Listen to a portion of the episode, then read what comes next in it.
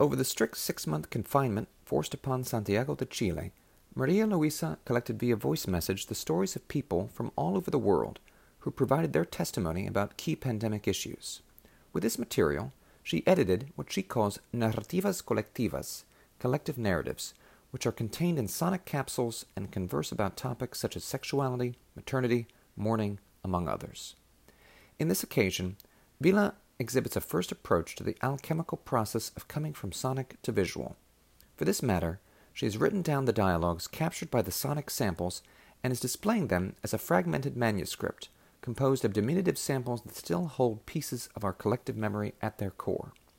As customary in the artist's work, these are archived, protected, and preserved for posterity. Each word has been printed using stamps that Maria Luisa produces, letter by letter, to be a testimony to these stories in paper.